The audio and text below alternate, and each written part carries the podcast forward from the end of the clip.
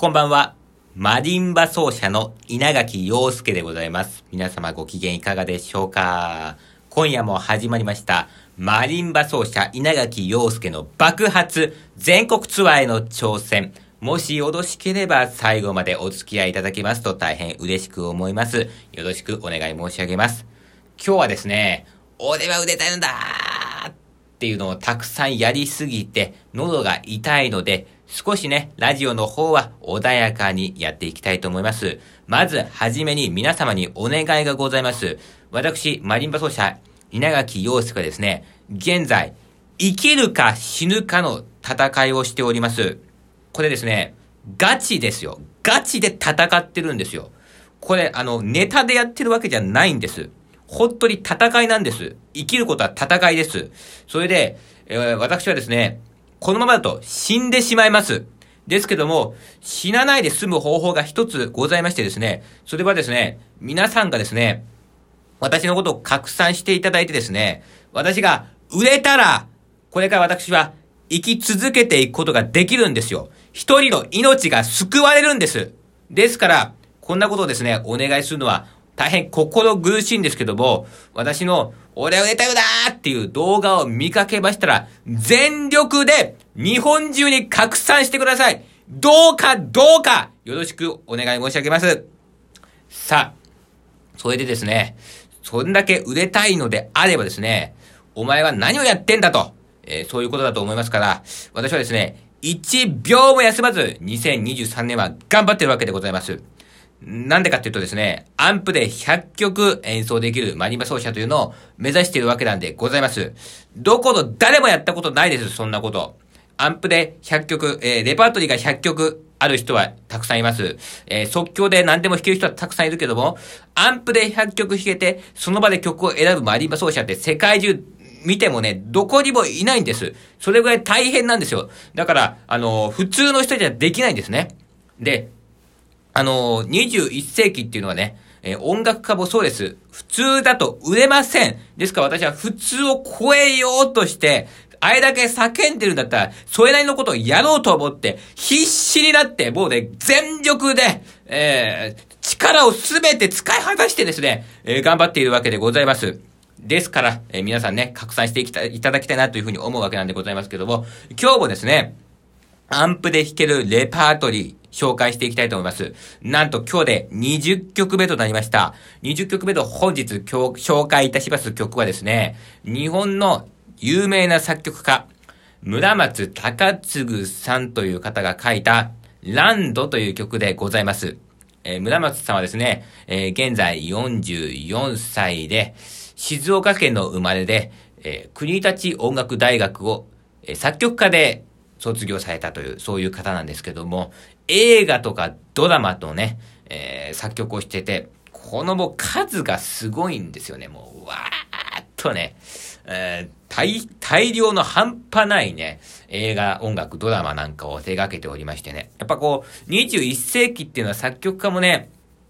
こう、映画とかドラマを書かないと売れないんですよね。昔だったらオペラっていう媒体がありましたからね。村松さんもおそらくその19世紀とか、まあ、18世紀にね、うん、生きてたら、生きていたらですね、オペラの作曲家であったと思うんですけども、まあ、現在はですね、その、オペラっていうのは、なかなかこう、ヒットするっていう、そういう感じがないので、えーオペラタイプの作曲家っていうのは、やっぱこう、音楽大学を出ても、こうやってね、映画とかドラマとかで、そこでバンバンバンバンヒットを飛ばしていってですね、売れていくという。えー、まあこの村松さんなんかも超優秀な、超有名人で、もう大学4年生の時にもう映画、音楽を作曲して、それからですね、えー NHK の連続テレビ小説の音楽ですね。これを史上最年少で担当した、えーそんなですね、功績もある人物が村松隆次さんという方なんですね。で、この方が書いたランドという曲、うこれマリンバスソロの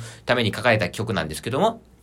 まあ、この曲はですね、2002年かな ?2002 年にですね、マリンバ奏者の神谷桃子先生によって初演されたという、まあ、そんな曲なんで、今から、えー、20年ぐらい前ですかね？うん、約20年ぐらい前に書かれてるんで、まあ、まだ村松さんが20代。今の私よりも、若かったのか。へえ、そんな時に書いた曲なんだなってえ、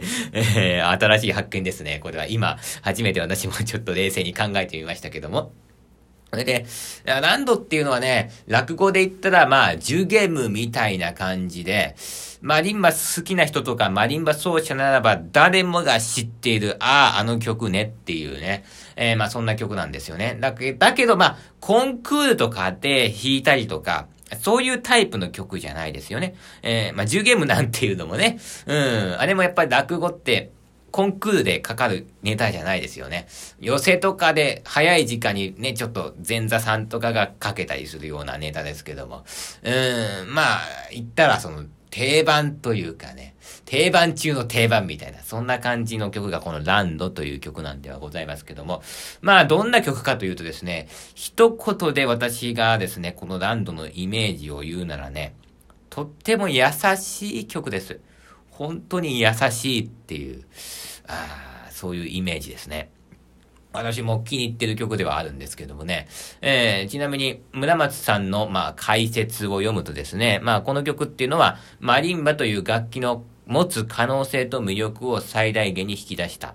えー、それはどういうことかっていうと、マリンバっていうのはこう、木でできてる楽器なんですよね。なんで、えー、その木で作成されているマリンバが自然に帰る時間となる曲